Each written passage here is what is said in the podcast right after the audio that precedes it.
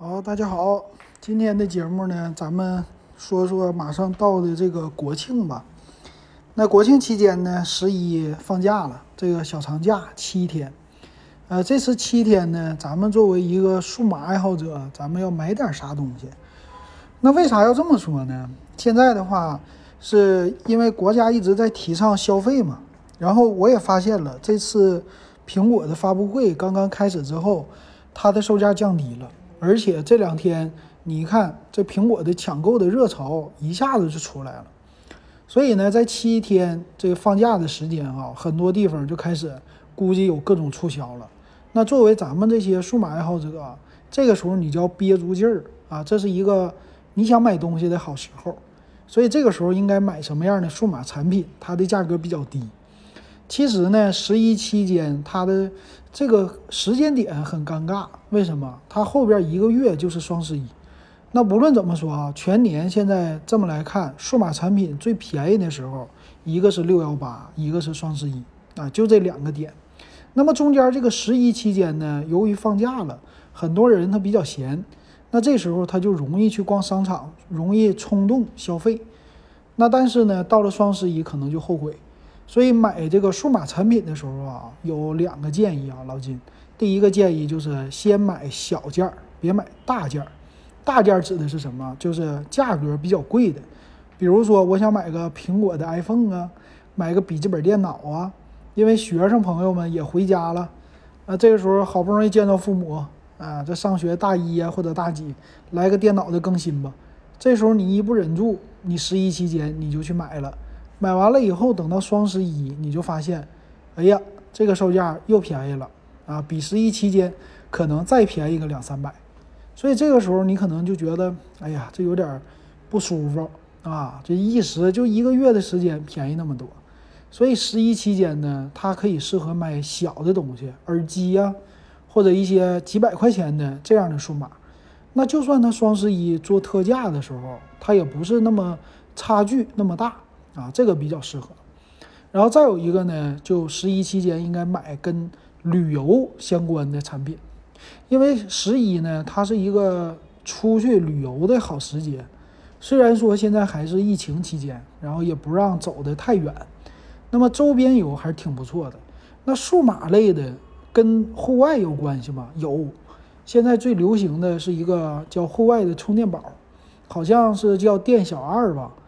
啊，它就是很多自驾游的人现在都买这类的东西，一个比较大的移动电源，大号的，出去你说自驾游啊，呃，做个饭呢，干嘛的，它都可以使用。啊，这个东西我觉得挺不错，而且它的售价相对来说它不能起伏太大，因为它是里边是电池嘛，电池呢售价相对来说比较稳定，带着电芯儿，而且总的价格好像是两千多块钱吧。你要想买这样的东西是可以买的。啊，这有意思。然后出去呢，再有就是，我感觉和露营啊、帐篷啊这些东西相关的了。哎，这个时候你得是刚需，提前买，因为你到十一、双十一那时候你再买也没有用了，你得明年再用了。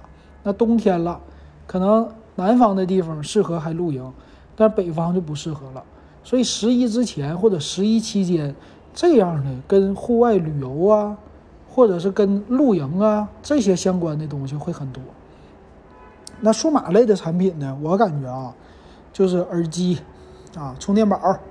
那出去嘛，坐火车呀，或者是自驾游啊，也不过就是这些了嘛。可能还有一些小灯，比如说现在我看很多自媒体啊都报道那些房车，很多人都是坐开自己的房车出去。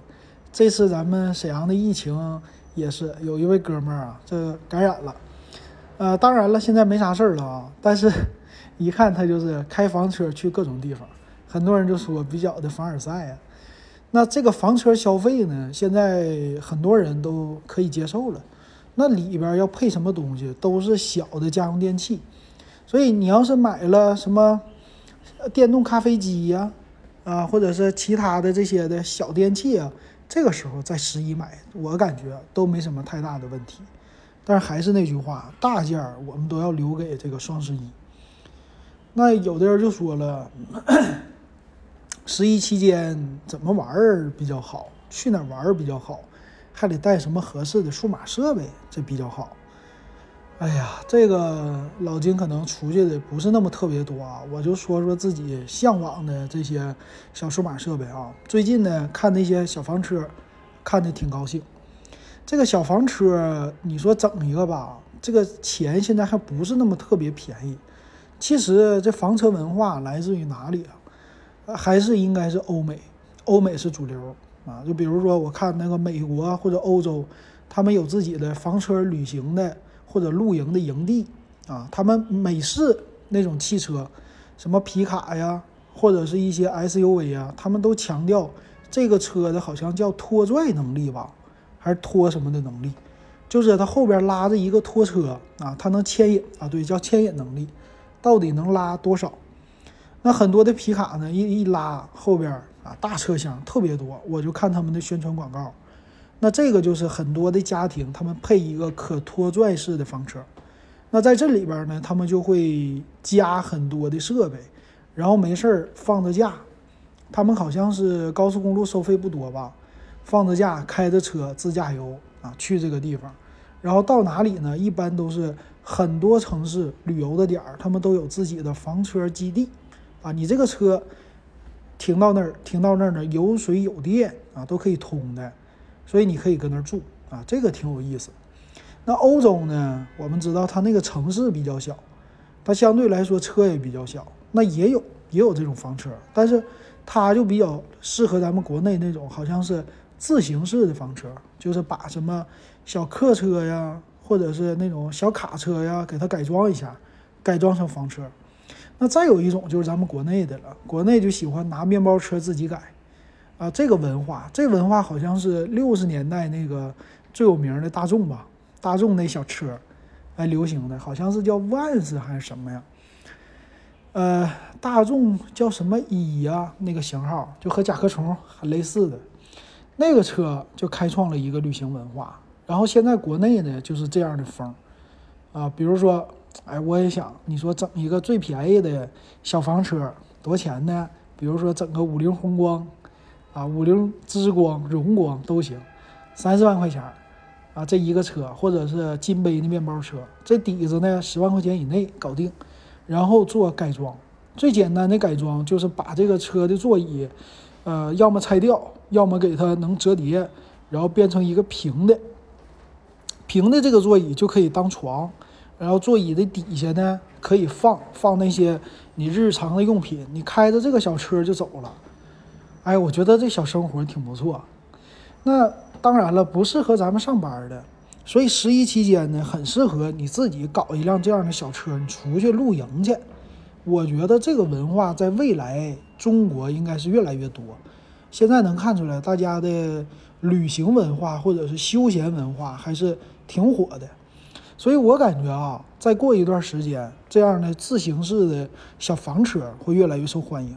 然后呢，会有更多的这些数码产品，都是适合那种一个人的，或者是啊很少的人的吃一小顿饭的这样的地方啊，有这样的小数码设备推出，那这个就是挺适合的了。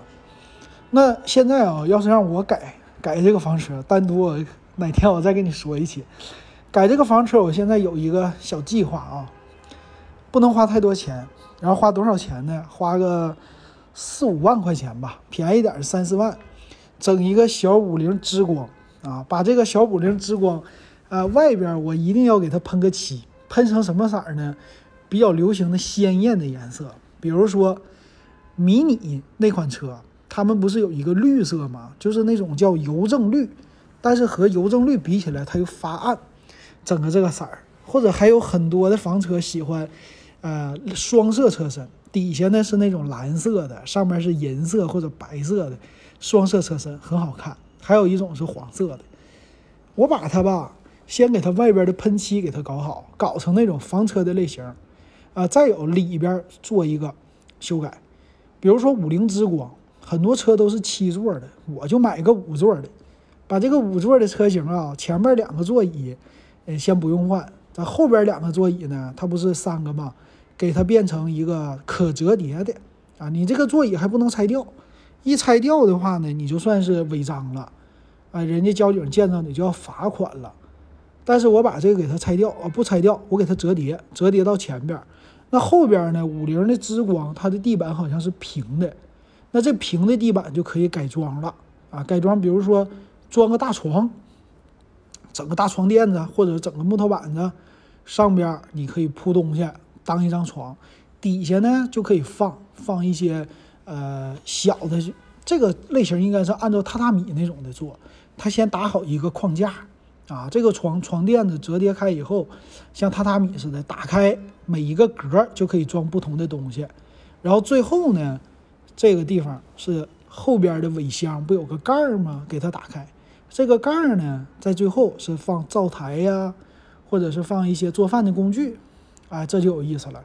然后这个车开到哪里啊？你像十一期间，哎，咱找一个树林儿、山。有山有水的地方，这么来说吧，接近大自然的地方，哎，到那儿一坐，把这个后边的门、后边的这个尾门一打开、敞开，你坐在车里喝点茶水，喝点咖啡，啊，享受一下这个没有人的这种的大自然的环境啊，在十一期间，秋高气爽，往这车里边坐一下午，挺不错的。晚上呢，你要是天不冷，你整个睡袋，你还能露个营。哎，这生活多美呀，是不是？现在那抖音上不流行晒这种生活吗？我觉得挺不错。然后投资呢，这种小车还不多，而且还适合放在家里。你说你平时不用，你说你放着，那你花个二三十万买个大房车，你天天放着你不开，你心疼。哎，你花个四五万块钱改装完了，啊，你也不心疼，你就放着呗。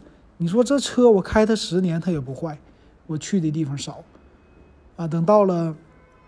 周末的时候就可以带着家人哎出去，两个人、三个人都行啊，上那地方一旅游挺不错的。这十一的老金最近想到的啊一个梦，等哪天我单独录一期，我把这个小房车啊，我实际我不改装，咱们节目里边 用嘴给它改装改装，改装完了以后去到哪咱再慢慢查一查，挺不错的。不知道大家在十一期间有什么旅游计划，可以在底下给老金留言，咱也唠一唠。行，今天咱们就说到这儿。